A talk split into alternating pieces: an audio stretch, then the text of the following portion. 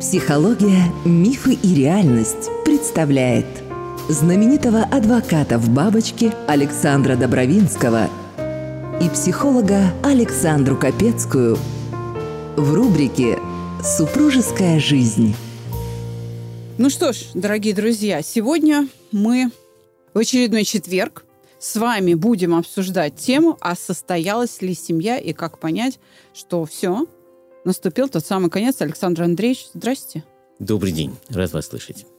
Александр Андреевич, ну, должны быть какие-то критерии того, состоялась семья или нет. Потому что многие могут жить вместе в зарегистрированном браке, кормить друг друга, выполнять обязанности супружеские и не только, растить детей, но это не семья. Они могут жить все, каждый своей жизнью. Это такой объединенный конгломерат э, людей, связанных прошлым. Пионерский лагерь. Ну, пионерский лагерь крепче дружбы был. Да, кстати, да, это даже... Правда. А это, знаете, это вот люди, у которых есть воспоминания э, о том, что им когда-то было хорошо, что они когда-то любили друг друга, и они ради этого общаются. Ну, мы встречаемся там с Э, ребятами, с которыми мы учились в школе или в институте. С удовольствием проводим два часа. Они проводят так дни и, и, и ночи иногда, и вечера. Вот только ради этого. Теперь давайте разберемся признаки того, что да. когда семья трещит по швам и заканчивается. Я не говорю сейчас о скандалах, я не говорю сейчас... Ну, скандалы, в общем, прошли и, и до свидания. Есть такая штука, э, важная очень, когда тебе становится дома тесно тебя нету, даже в огромном доме, у тебя нет своего угла. Тебя не тянет домой. Потому что дома есть какой-то человек, с которым общение сведено до минимума. Ты не хочешь общаться, ты не хочешь разговаривать с этим человеком. Тебе действуют на нервы эти дети. Ты ищешь убежище. Раньше искали убежище в гараже. Вот Советский Союз. Да, да, да, да, вот да. В гараже была вся жизнь. Там были друзья. А у кого-то на рыбалке, да? У кого-то на рыбалке. Э, если это не хобби, потому что бывает, ну, что да.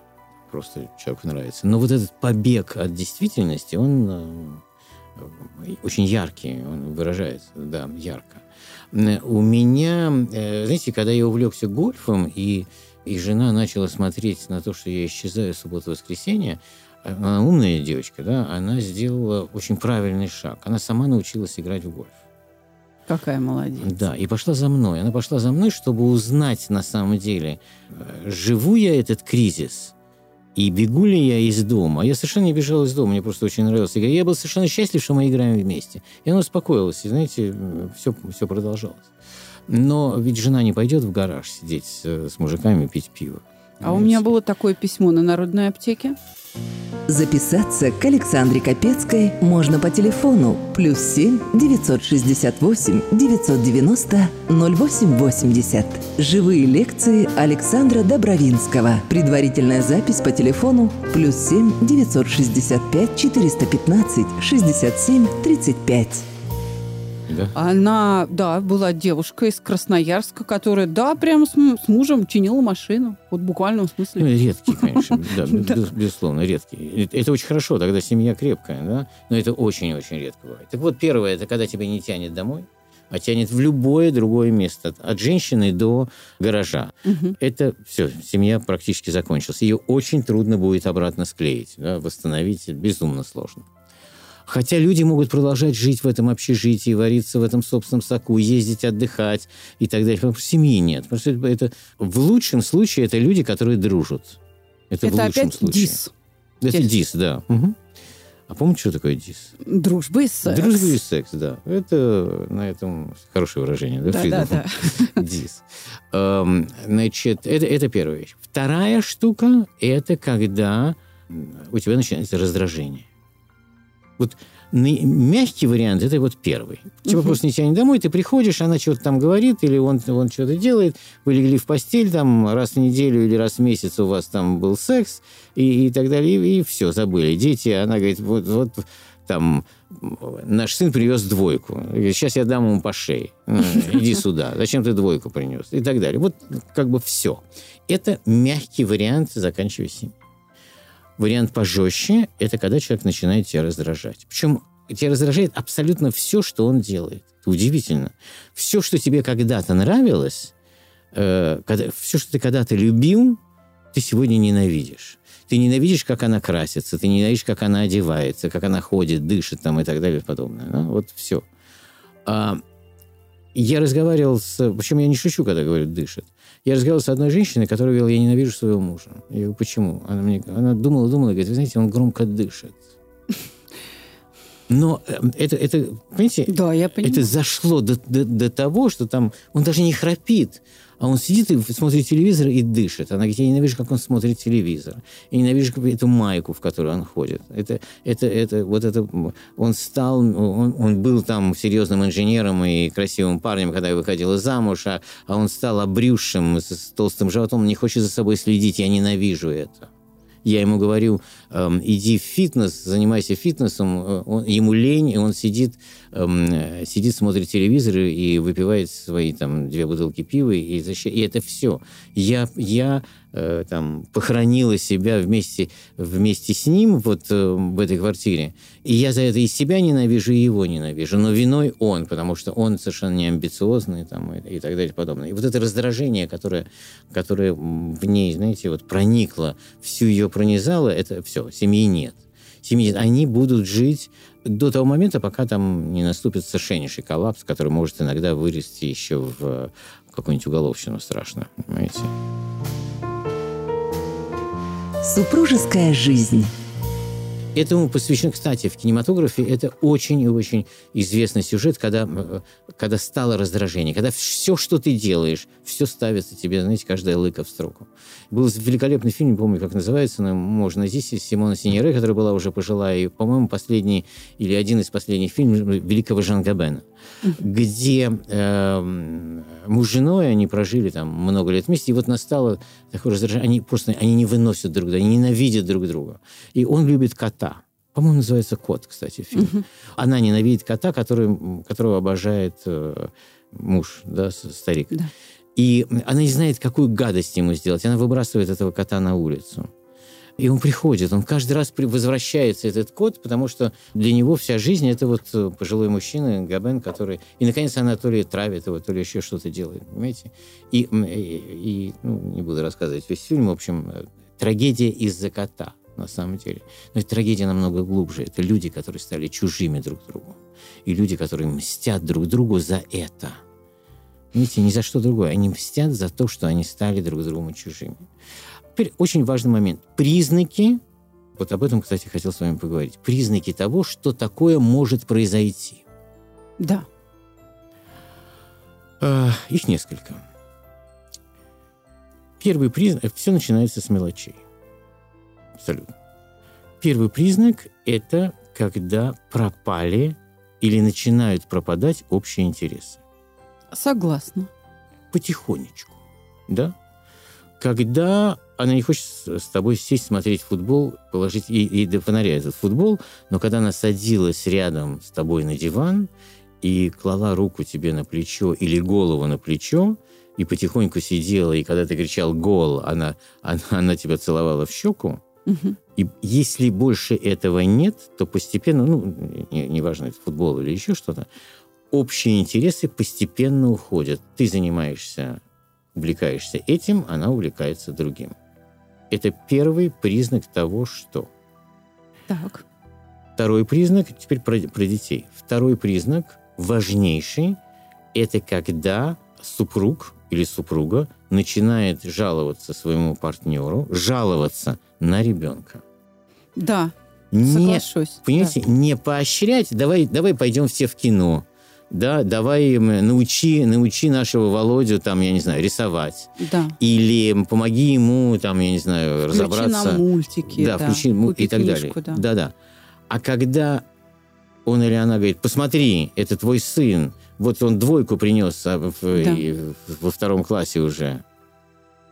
Понимаете? Вот когда идет не... Эм, когда закончилось «давай сделаем», вместе. А когда начинается «посмотри», причем на хороших тонах. Даже если жена очень мило подходит и говорит, послушай, наш Володя вот, э, принес двойку. Угу. А, видишь, не позвать мужа и, и сказать, послушай, надо что-то делать нам с тобой. А приходит и эм, жалуется, потому что эта жалоба идет на самом деле как втык мужу или Да. жене. Ты виноват. На самом деле там читается, ты виноват, что Володя принес двойку. Есть такое. Мгм. Есть. И вот как только начинается негативный такой посыл, негативная жалоба, это значит, что семья начинает потихонечку трещать. Да, только выбирается объект, который не виновен в этом. То есть проецируется это недовольство на ребенка.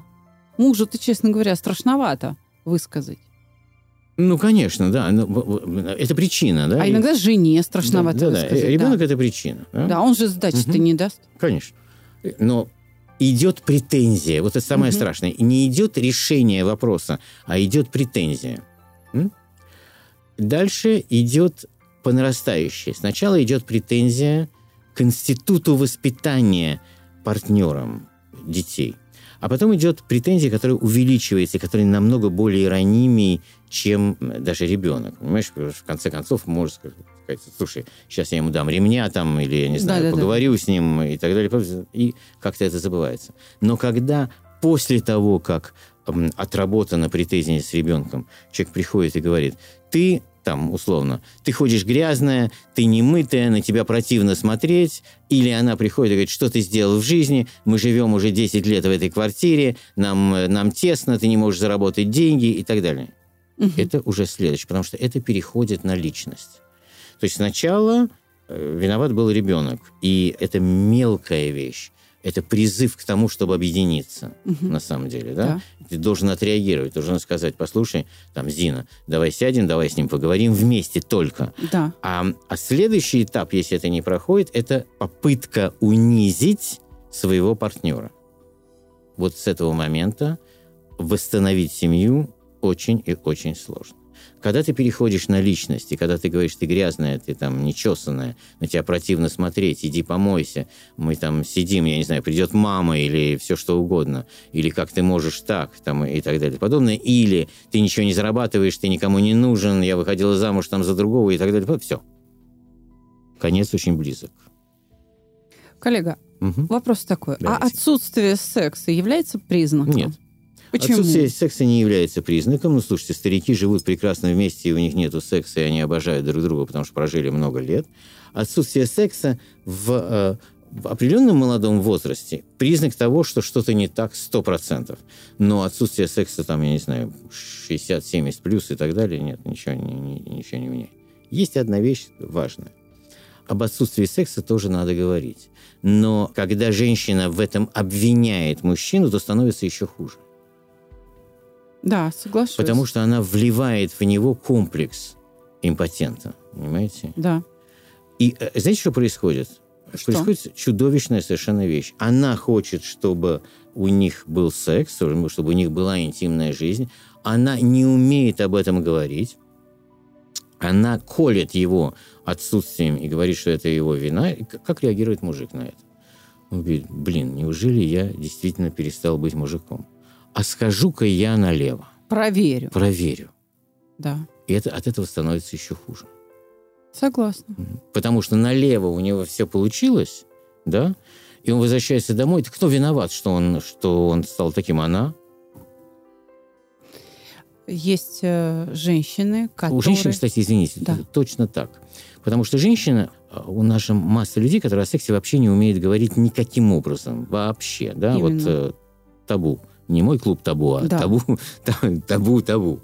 И э, э, это же статистика, что на, по-моему, 70%, 70%, поправьте меня, если знаете, 70% женщин вообще не удовлетворены в постели никаким образом. Да. И да, считают, что так. они должны отбывать вообще вот этот, э, вот этот срок э, и так далее. Я лично читал брошюру, правда, она была издана в Советском Союзе, где-то там в конце 40-х годов, об интимной жизни, называлась «Про это», где было написано, вот он пришел, муж пришел с работы, значит, э, накорми его и так далее, и если он захочет этого, там вообще страшно было называть, этого, терпи, было написано «терпи», и после, после этого пойди, значит, в, в ванну, можешь немножко поплакать. Можете представить, это, этого учили вот этому. Конечно, она, не, не, она слова не может сказать вообще, что ей хочется, как ей хочется и так далее и подобное. Так вот, наступает момент, особенно это в среднем возрасте, там, от 30 и, и чуть выше, когда женщина понимает, что, собственно, она как женщина начинает пропадать. Тем более, что он начинает свое пиво, он начинает, у него начинает отращиваться животик и так далее. Он перестает... Даже то, что было уже плохо, становится совсем uh-huh. и становится uh-huh. редко. И, конечно, женщина хочет доказать так же, как мужчина, себе, что она еще женщина, что она может нравиться и так далее. Заходит в орбиту, с которой очень трудно вернуться. Подписывайтесь на наш подкаст в любой соцсети и подкаст-агрегаторах. Ссылки указаны в описании к каждому эпизоду. Врачи утверждают, что сексуальность по-разному проявляется у мужчин и женщин что для мужчин именно в молодом возрасте, там 16, 18, 20, 24 до 30, для них прям секс это самое или одно из самых важных. У них пик сексуальной активности. А у женщин как раз только после 30 возникает вот это понимание своего тела, своих желаний, и эта чувственность пробуждается. Сто процентов, абсолютно верно. Да. Расцвет и... женщины начинается в 30 лет, конечно. Да, и вот это несоответствие, угу. оно очень э, осложняет угу. жизнь. Но сложности это неплохо. И я, я соглашусь с вами, что отсутствие секса не критерий. Но может ли быть он каким-то звоночком или маркером все-таки? Он может быть звоночком или маркером, безусловно, понимаете, но... То есть на это надо обращать на внимание? Это надо обращать, на, это, на, на это надо обращать внимание вдвоем. И на это никак нельзя этим колоть и попрекать. У нас с тобой не было секса там месяц. Почему? Понимаете? И, и мужик сразу начинает это самое, знаете, у него что-то такое начинает. Он, что я, что я не мужик? Что действительно не было секса, что и начинается там... Э, хорошо, если начинается поиск таблеток. Да. Это хорошо. Но это тоже как бы у него в голове сидит, что, что это же не я виноват, это она виновата, понимаете? А подойти обнять э, уже, уже как-то что-то мешает ей, понимаете? Вот не было, не было секса там месяц или два, и, и подойти, обнять, и, и поцеловать, и там в кровати как-то что-то сделать, понимаете? А если в это время мужик устал и хочет спать, и, и говорит «завтра отворачивается», тут начинается ненависть, не прощается это. Очень мало женщин, которые могут это простить, понимаете? Как это так, ее не хотят.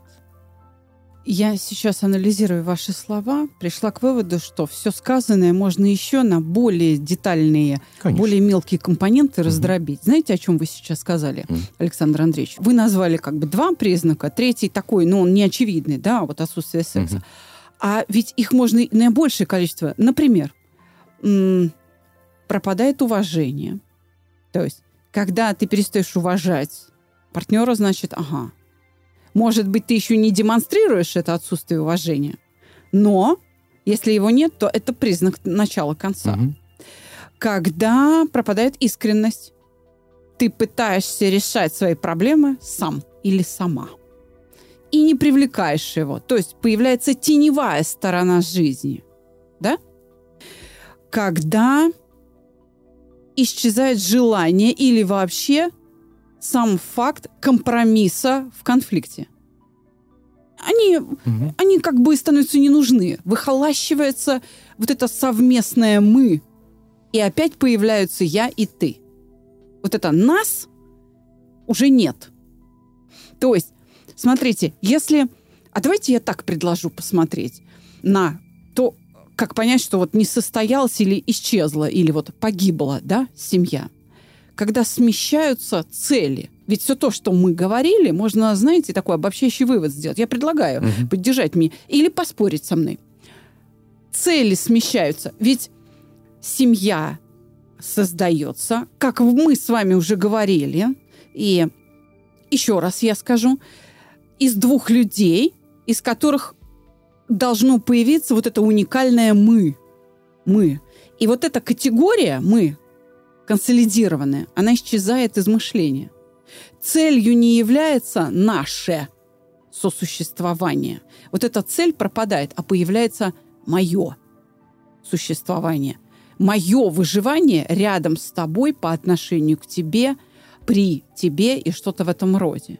То есть смещение или перемена целей происходит. И вот это, наверное, самый главный критерий, который будет определять характер отношений. Или вообще, они есть или их нет. Смотрите, это или один плюс один, Да. или это два.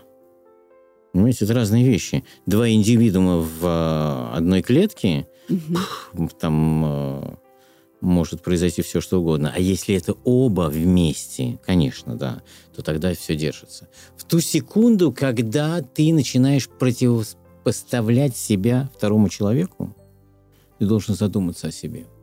А задуматься о вас, о нас. О, о себе... Это, смотрите, я всегда считал и считаю, всегда, никто меня не увидит, что если что-то что неправильно с партнером, то это я неправильно себя веду. Так, так полезнее себя вести, так ты можешь навести какие-то мосты, так ты можешь что-то склеить и так далее и подобное. Если ты считаешь, что виновата она или он, ничего не получится. Начни с себя. То есть нужно задать себе вопросы, что я делаю что не я, так. Совершенно верно, что я делаю неправильно. И тогда ты можешь перебросить мостик. А если, понимаете, если ты живешь с врагом, ты считаешь, что все плохо, что делает она. Вот все. Ты пойдешь к человеку, который, который тебе враг. Понимаете? Не- невозможно. Да, невозможно. Мгм. Поиск консолидации, опять же, лежит через восстановление смысла. А вот, кстати, пожалуй, еще один критерий. Смотрите, смысл пропадает в совместном существовании. Ну, вот я говорила про Ну, цель. Я, я бы сказал, что это консеквенция все-таки. Да. Да. И смысл мгм. пропадает. да. То есть цель Мгм. меняется и пропадает смысл. Во как. То есть, когда есть смысл, Мгм. есть связь, и мы ее ощущаем. Мгм. А вот это коллективное одиночество в семье – это признак того, что связи нет. Они разрушены. Все-таки семья – это связь. Эм, Даже так, связи. Да, вот у меня, у меня сейчас есть клиент, замечательный клиент, часто ходит, а вы его видели у меня один раз, потом вам скажу, кто это, вы видели его у меня на... эм, Кажется, поняла, да. э, который сложности с женой. Мгм. Дети выросли и там живут сами по себе и так далее и подобное. И он пришел и говорит, как скрепить. Думали, думали, и, и он говорит, я хочу ребенка. Ну, ей там 40 с чем-то лет, она не хочет ребенка и так далее. И тогда он поговорил с ней о том, чтобы взять... э, На воспитание. Нет, нет, Нет. мать, это самое, суррогатную мать. М. И вот сейчас занимаемся поиском суррогатной матери, потому что они хотят, он угов- для скрипи, они стали чужие, нету интересов, понимаете? Он такой полурантье, э, вложил куда-то деньги, получает какие-то дивиденды, и больше э, интересов особых нет. И она тоже клуше сидит дома. Их, э, он испугался, что э, э, их больше ничего не скрепляет. И тогда молодец, он пришел к выводу, что им надо взять маленького ребенка. И вот э, ищем сейчас мать, которая даст им ребенка. Почему нет, собственно, да? У них есть возможности. А есть это оживило? Это оживило их от Эти даже отношения? разговоры эти оживили. Даже эти разговоры о том, что может быть ребенок, их оживило как-то. Понравился выпуск? Оцените подкаст в Apple и Google приложениях. Полезный выпуск? Делитесь с друзьями. Мы опять говорим с вами о том, что у семьи должен быть продукт. Мгм. Мгм. продолжение семьи. Ведь смысл семьи в том, чтобы передавать культуру, ценности, смыслы. Произошел очень интересный еще момент. Я, я- я долго с ним разговариваю, мы часто видимся. Приходит ко мне советоваться и, и так, на менторство и так далее. Вы знаете, он говорит, что когда они... Это все понятно, что происходит. Когда эм, они начали отдаляться друг от друга, она пошла в религию. М, И она там не выходит из храма и так далее подобное. И, и- и он испугался. Он испугался, что этим он ее потеряет, потому что она ищет какую-то отдушину в том, что не его, что они больше не, не есть их семья. Понимаете? То есть она не к нему свою боль приносит, Да, да, она, а к священнику. да, абсолютно верно, да. И, и тут интересно, что когда, значит, он заговорил с ней о суррогатном материнстве, она пошла советоваться с священником. Так, И священник сказал, что это плохо. так.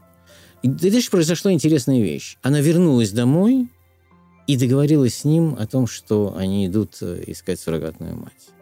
И она стала меньше ходить в храм. И она сказала, что священник не прав. И относиться к вере надо через самого себя. Отлично. Смотрите, про- пробита брешь Мгм. в этом охлаждении отношений. И она пришла все-таки к нему. Да. Она все-таки пришла к нему. Знаете, тогда предлагаю вот как посмотреть на то, что брак и не состоялся. Ведь это бывает и у молодых пар. Влюбленность, первый импульс не перерастает ни во что дальше. Тогда, смотрите, очень важный критерий у нас сейчас с вами появился.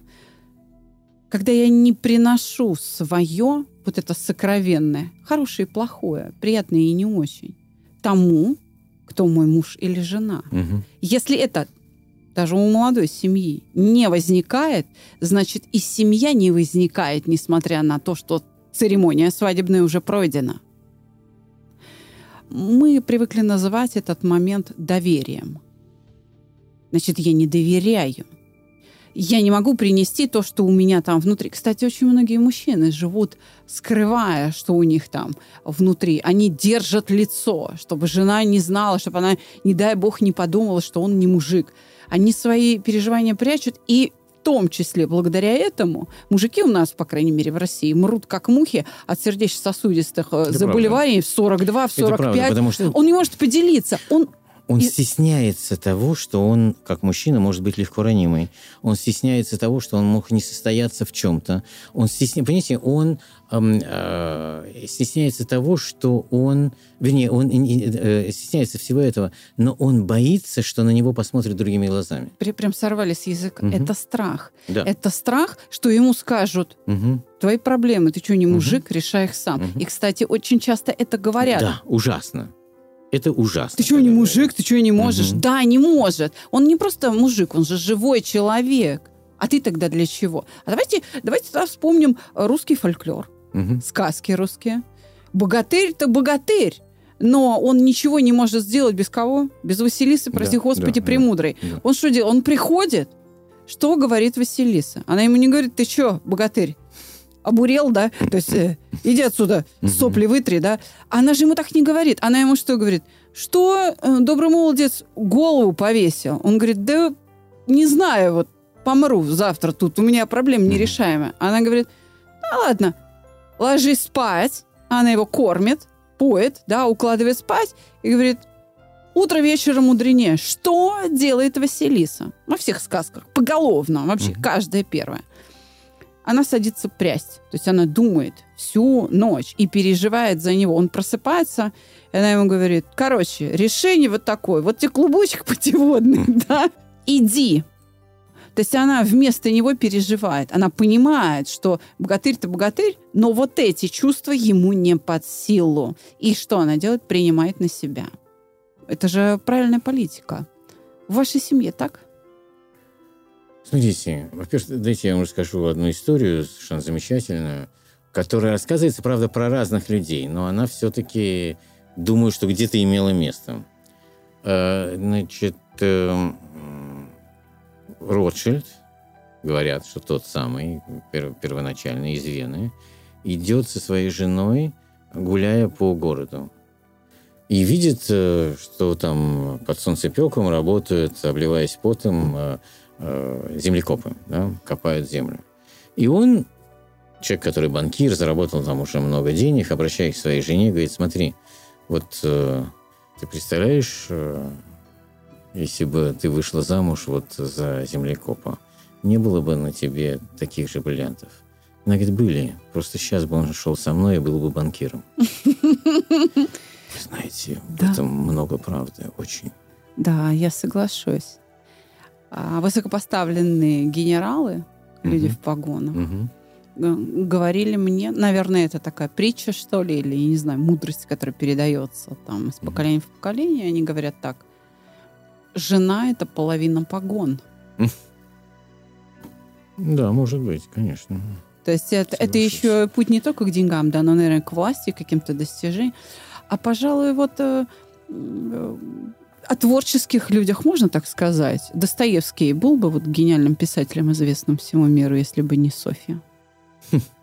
Вы Какую знаете, я думаю, что нет. Честное слово, я, я думаю, что нет. Я, я, я вам скажу э, то, что я вижу вокруг себя и в чем я, собственно, сам принимаю участие. Первый рассказ, который... Вернее, рассказ, который я пишу, если он удается, я первый от- отсылаю своей любимой.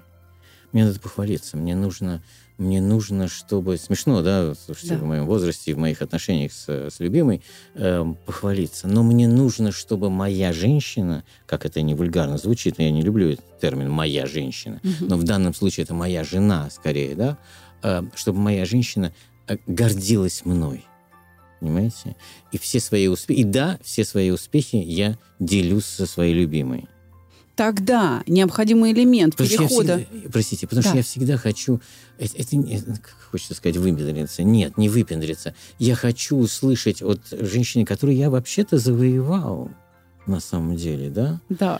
да, которую я полюбил, которая полюбила меня. Я хочу вот этого увидеть в ее глазах, что она сделала правильный выбор. Что прошли годы, и мы вместе, но она считает, что я тот единственный, тот самый талантливый, самый умный, самый замечательный и так далее и, и для нее. Не зря, короче, Да. она И выбрала. мне да. нужно это, мне нужен этот взгляд. И мне нужен этот СМС, который она присылает и там пишет гениально, например, да. И я хочу этого. Потому что это меня бодрит, и это ведет меня к дальнейшим каким-то действиям, к победам, к успехам и так далее, к борьбе, наконец, э, и так далее. И когда она мне говорит, нет, мне это не нравится, мне это больно, но я это принимаю. Александр Андреевич, ну Мгм. чего вы постеснялись или почему вам не нравится слово «выпендриться»? Вот я честно вам скажу, мне надо выпендриться перед мужем конкретно. Если я там э, написала какую-то статью, заметку, я сделала какую-то очень работу, которая мне важна, первый, к кому я бегу, выпендриться, и я честно говорю, я прям именно ради выпендрежа бегу, я бегу к мужу. И говорю, Андрюша, ты представляешь? И, конечно, мне тоже важен этот взгляд. Я прям до, до кишок понимаю, вот меня пробирают ваши знаете- слова, о чем вы говорите. Я ровно то же самое сделаю. М, э, Да, я иду выпендриваться к нему. Мне причем, знаете, мне выпендриваться перед другими вообще не надо. А перед ним на- это единственный человек, перед кем мне надо выпендриться. И он даже меня в этом поддерживает. И вы- в некотором роде, наверное, а, можем спросить Андрея, он всегда рядом. В некотором роде ему даже, наверное, важно, чтобы я выпендривалась для него. Ему Ну, это- это, это, важно. И я думаю, что женщине тоже важно, когда мужчина э, что-то творит, и, и, и она понимает, что это ей преподнесен вот этот... э, Ну, действие вот Да. это, да, или достижение, или еще Мгм. что-то. Знаете, Александр Андреевич, тогда получается важнейшим элементом перехода из состояния того, что мы объявили себя семьей, мгм. в процесс а, созревания семьи, принятие слабости именно мужчины со стороны женщины. Женщина, которая может принять слабость мужчины, что да, он может где-то терпеть неудачу, у него может что-то не получаться, он может не справляться с какими-то эмоциями, он может проявлять слабость, и это ее мужчина, и это не ослабляет ее любви, тогда начинается путь в крепкие отношения. Тогда можно сказать, что семья уже вот Я хотел состоялась. показать, что я не голословен и ничего не придумываю. Вот э, СМС, моя переписка с Мариной. Вот в пятницу я ей отправил, видите, пятница наверху написано, да? Пятница, последняя пятница. Э, Сейчас, секунду. Так И это вот- еще и на ночь глядя, судя по, вот- репликам. Спишь? вот- Знак вопроса. Да, да, да. И вот я, она просто отдыхает сейчас, и вот я в пятницу в 4 отправил ей эм, свое выступление. У меня был э, в 4 часа, я отправил ей свое выступление. Это была моя программа о маршаке, которая очень хорошо получилась. И вот она, вот прочтите, что она мне отвечает и что я пишу дальше. Это в пятницу, я же не готовил специально для вас. Вот я ей отослал свой эм, о маршаке, то, что я там выступил. И Да, она программа напишет блестяще. а что я отвечаю?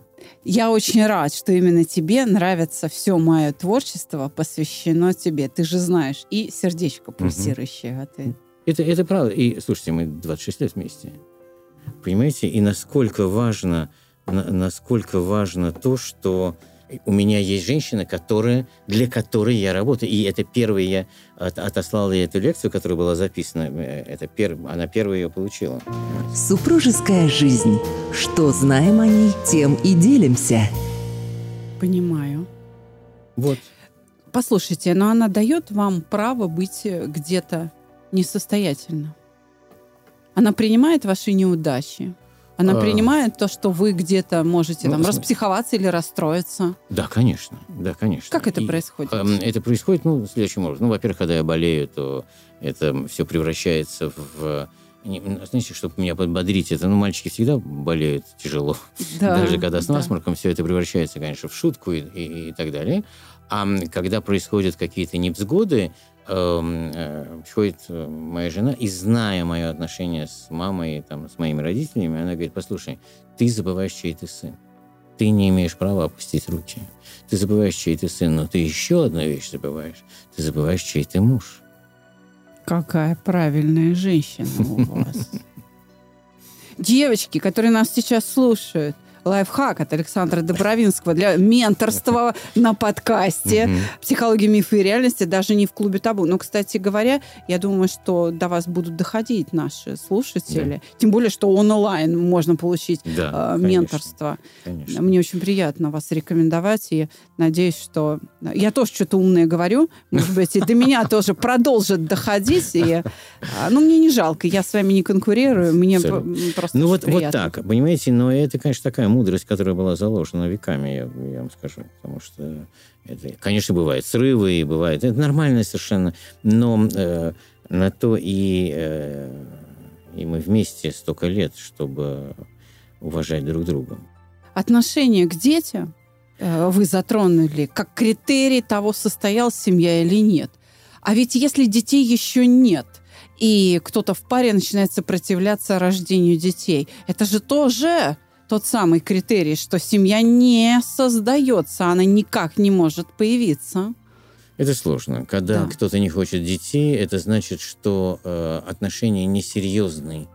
Понимаете, я считаю, что дети это наивысшее доказательство любви вообще друг к другу. Да? Это наша с ней плоть и кровь, которая вот, вот она получилась, вот квинтэссенция. Мы уйдем, а, а, а дети останутся, понимаете? И, и когда кто-то говорит, нет, я не хочу детей, это значит, что рассматривает другое.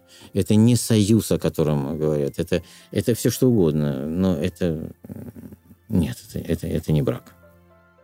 А я вынуждена Причем иногда... можно, простите, да. причем может быть масса вещей. Там, она говорит, я не хочу портить фигуру, я не хочу портить э, свою карьеру. Орлова пример, угу, Любовь, да. Любовь Петровна да. Орлова, никогда не хотела детей от Григория Васильевича Александрова. Да? И вообще никогда не хотела детей. Она считала, что, э, э, она считала, что э, их союз э, и, и вот ее карьера, ее э, там, неприкасаемость в самые страшные годы да, нашей истории да. 20 века, да, Эм, они могут... Эм, Все это может быть загублено тем, что она уйдет с экрана, ее больше не будет снимать. И тогда и вспомнят и э, первого мужа врага народа, и ее княжеское происхождение, и ее роман с немецким аташе, э, аташе Германии в, да. в Советском Союзе и так далее. И, конечно, она плохо закончит. И вот от этого она убегала, но детей не было. И на самом деле, на самом деле, это на всю жизнь, в общем, ей сказалось, потому что отсутствие детей ну, превратило не, не, не до семьи было, понимаете, это было другое. Они строили карьеру. Ко мне приходят пары, которые, причем 50 лет и старше, угу.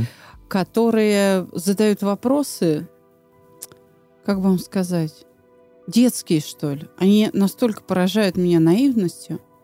И я сначала не могла понять, что за детские вопросы у таких взрослых людей. А потом одна, это, наверное, было лет пять назад, когда я впервые просто обратила на это внимание. Этому не учат на психологических факультетах. Это просто вот так сложилось, что я на это обратила внимание. Одна пара призналась, что вот они бездетные, но так сложилось, женщина тяжело заболела, матку удалили, и вот, ну, просто она не, не может иметь детей, а в те времена суррогатного материнства никакого не было, собственно, это было невозможно. Вот. Усыновить они никого не решились, там удочерить никого не решились. И вот и, и отношения между ними какие-то вот из разряда там, песочницы. 15-16-летние подростки там, в обличии 50-летних супругов сидят, смотрят на меня, задают вопросы, как им быть. Я вам клянусь, вот буквально детские вопросы, и бытовые совершенно. Что есть, там, не есть, как договориться о том, какое питание. Ну, то есть какая-то вообще ерунда, не, там, несущественная. И я обратила внимание, что бездетные пары не взрослеют. Вот вы обращали внимание на то, да. что угу. люди, у которых угу. есть дети, угу. они становятся взрослее. Угу. Ответственность они... появляется. Да, конечно, совершенно верно.